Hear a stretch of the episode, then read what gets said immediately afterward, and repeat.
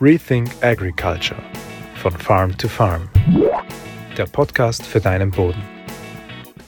Eine Pflanze leidet, wenn die Wurzel im Boden nicht ausreichend Luft, nicht ausreichend Sauerstoff hat. Das kann sein durch Staunässe, durch Verdichtung, durch Verschleimung. Wenn also der Boden nicht atmen kann, wenn also keine Sauerstoff aus der Atmosphäre in den Boden eindringen kann, immer dann ist das problematisch. Warum die Pflanze diesen Sauerstoff eigentlich braucht, das zeige ich dir in diesem Video.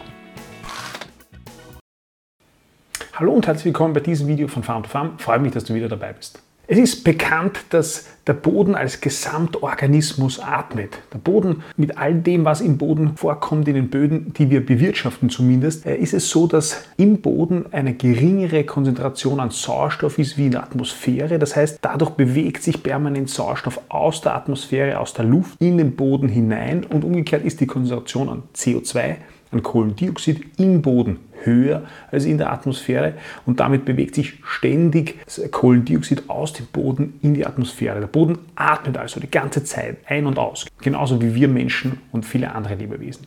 Wenn wir also sagen, dass eine Pflanze so und so viel CO2 aus der Atmosphäre bindet, dann muss man immer bedenken, dass ein riesengroßer Anteil des Kohlenstoffs, den die Pflanze aus dem CO2 durch Photosynthese bindet, ein riesengroßer Anteil von dem geht über die Wurzeln wieder hinaus, wird einerseits in den Wurzeln veratmet und andererseits aber ein größerer, viel größerer Anteil durch Wurzelexudate, also durch die Wurzelausscheidungen in den Boden gebracht und dort dann von Mikroorganismen im Boden veratmet und geht wieder in die Atmosphäre zurück. Das heißt, das ist schon während des Wachstums der Pflanze ein, ein riesengroßer Kreislauf, dass das CO2 aufgenommen wird und dann wieder über den Boden nach oben veratmet und ausgeschieden wird. Das ist nur ein kleiner Exkurs am Rande jetzt. Warum benötigt die Pflanze oder die Wurzel jetzt eigentlich diesen Sauerstoff? Einerseits indirekt, weil die Mikroorganismen im Boden Sauerstoff brauchen, also zumindest die aeroben Pflanzen. Die Kulturpflanzen, die wir hier in Mitteleuropa führen, die sind alle spezialisiert auf ein Milieu im Boden, also auf ein Biom, auf, auf Organismen im Boden, die unter aeroben Bedingungen leben, also Bakterien, Pilze, äh, alles und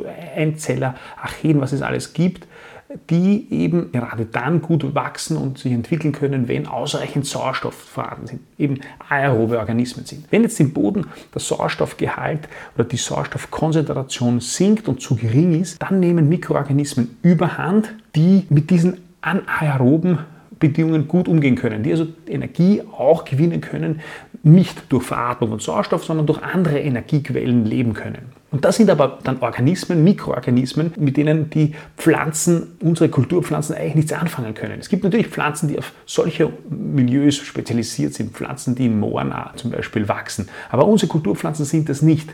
Damit fehlt natürlich den Pflanzen, wenn der Sauerstoff fehlt, diese Teamspieler. Die Pflanzenwurzeln halten sich ja eine Mannschaft oder eine Herde an Tieren, an Kleinstlebewesen rund um ihre Wurzeln, mit, mit, denen sie gemeinsam den Nährstoffaufnahme und den Nährstoffkreislauf führen. Und wenn diese, dieses Team, wenn diese Mannschaft an Mikroorganismen rund um die Wurzel wegbricht, weil das Milieu zu wenig Sauerstoff hat, dann fehlt natürlich einmal ein großer, großer Bereich, um die Nährstoffversorgung der Pflanzen sicherzustellen.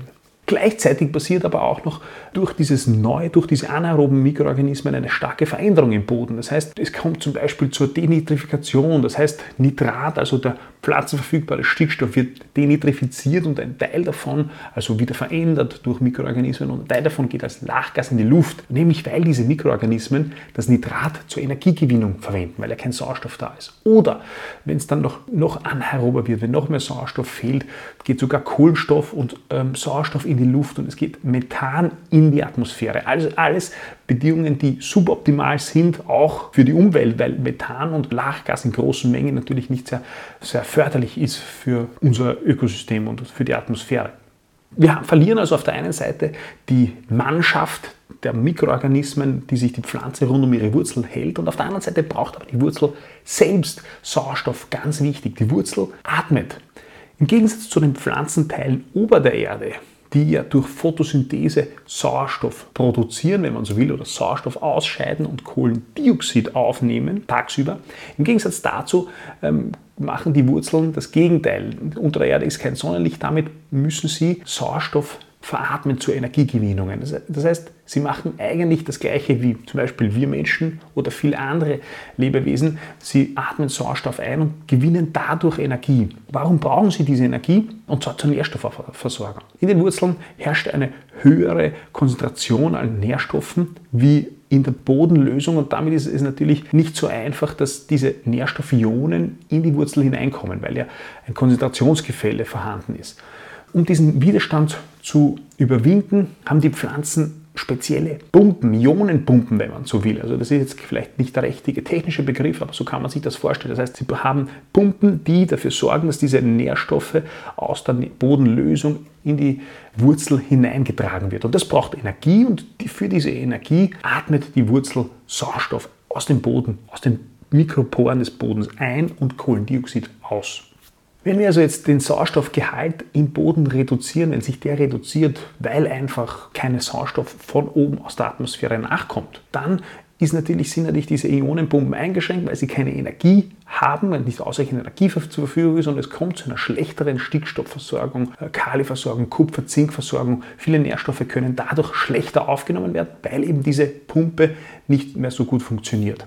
Die Pflanzen atmen übrigens natürlich wesentlich mehr, wenn die Temperaturen steigen, dann wird alles aktiver. Und das zeigt sich immer oder oft bei Wintergetreide im frühen Frühjahr, also wenn der Winter zu Ende geht, insbesondere Wintergerste zeigt das oft, werden Bestände oft gelblich äh, vergilben, insbesondere in den Fahrgassen, am Vorgewende. Und der Grund dafür schaut aus, als wäre es ein Nährstoffmangel. Der wahre Grund ist aber oft ein Sauerstoffmangel bei den kleinen Pflanzenwurzeln der, der Wintergerste oder des Winterweizens. Durch diesen Sauerstoffmangel aufgrund von Verdichtungen Veränderungen von Staunässe. Durch diesen Sauerstoffmangel kann eben diese Ionenpumpe nicht arbeiten und den Stickstoff etwa, der eh in ausreichender Form eigentlich vorhanden wäre, nicht aufnehmen, weil es an Sauerstoff fehlt. Das heißt, oft ist es kein Nährstoffmangel im Boden, sondern ein Nährstoffmangel in der Pflanze, diese gelben Wintergetreidebestände am Ende des Winters, sondern ein Nährstoffmangel in der Pflanze aufgrund fehlenden Sauerstoffs im Boden.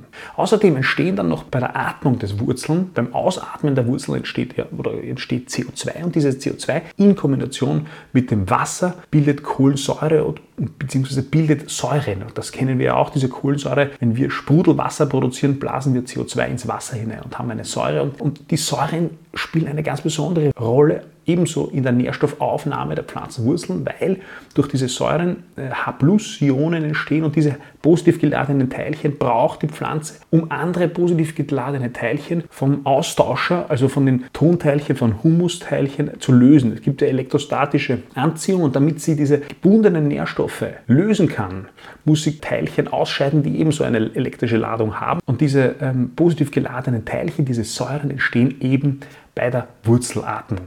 Das heißt, die Atmung der Wurzel und die Sauerstoffversorgung der Wurzel damit ist extrem wichtig für die Nährstoffversorgung der Pflanze. Einerseits direkt, damit die Wurzel ausreichend atmen kann und andererseits aber auch indirekt, damit die Mikroorganismen im Boden, mit denen die Pflanze zusammenspielt, auch in ausreichendem Maße arbeiten können. Und das ist oft dieser Sauerstoffmangel, diese fehlende Bodenatmung, der fehlende Gasaustausch, das sind alles Begriffe, die meinen eigentlich dasselbe. Wenn das problematisch ist, wenn diese Atmung nicht ausreichend vorhanden ist, das sind Faktoren, die oft vielleicht gar nicht so offensichtlich sind, weil sie durch Verdichtungen entstehen, durch Verschlemmung, aber die dafür dazu führen können, dass nicht die Erträge erzielt werden, die erzielt werden könnten, wenn diese Atmung des Bodens, dieser Gasaustausch des Bodens ausreichend vorhanden wäre. Was kann man dazu tun? Das kann man als Landwirt dafür machen, damit die Bodenatmung ausreichend ist, dass die Sauerstoffversorgung ausreichend ist. Es muss eine Bodenstruktur geben, die das zulässt. Und die Bodenstruktur kann man am besten bauen, indem man den Boden lebend verbaut mit Pflanzenwurzeln. Das die Pflanzenwurzeln in Kombination mit der Biologie rund um die Pflanzenwurzeln, die sorgen für die beste Bodenstruktur und damit auch für die beste Bodenatmung. Natürlich kann man mit einer Bodenbearbeitung kurzfristig auch eingreifen. Zum Beispiel mit dem Hacken merkt man das ja oft durch den Sauerstoff, der in den Boden kommt, tut sich da viel. Aber eigentlich ist das nur eine, eine Notfallslösung, weil das das Problem nicht nachhaltig strukturell verbessert. Die Bodenstruktur kann wirklich ähm, nachhaltig aufgebaut werden durch Lebenverbauung, durch Wurzeln. Einerseits und der zweite Faktor, insbesondere bei schweren Böden, ist oft die Bodenchemie, Calcium und Magnesium. Diese Verhältnisse spielen eine große Rolle und wenn die diese Verhältnisse nicht in einem äh, ausreichenden Maße sind oder wenn da, wenn da Missverhältnisse vorliegen, dann kann das dazu führen, dass auch da die Bodenstruktur Probleme macht und damit die Bodenatmung problematisch wird. Also ich hoffe, du hast aus diesem Video was mitnehmen können und ich hoffe, wir sehen uns beim nächsten Mal. Bis bald. Rethink Agriculture von Farm to Farm. Der Podcast für deinen Boden.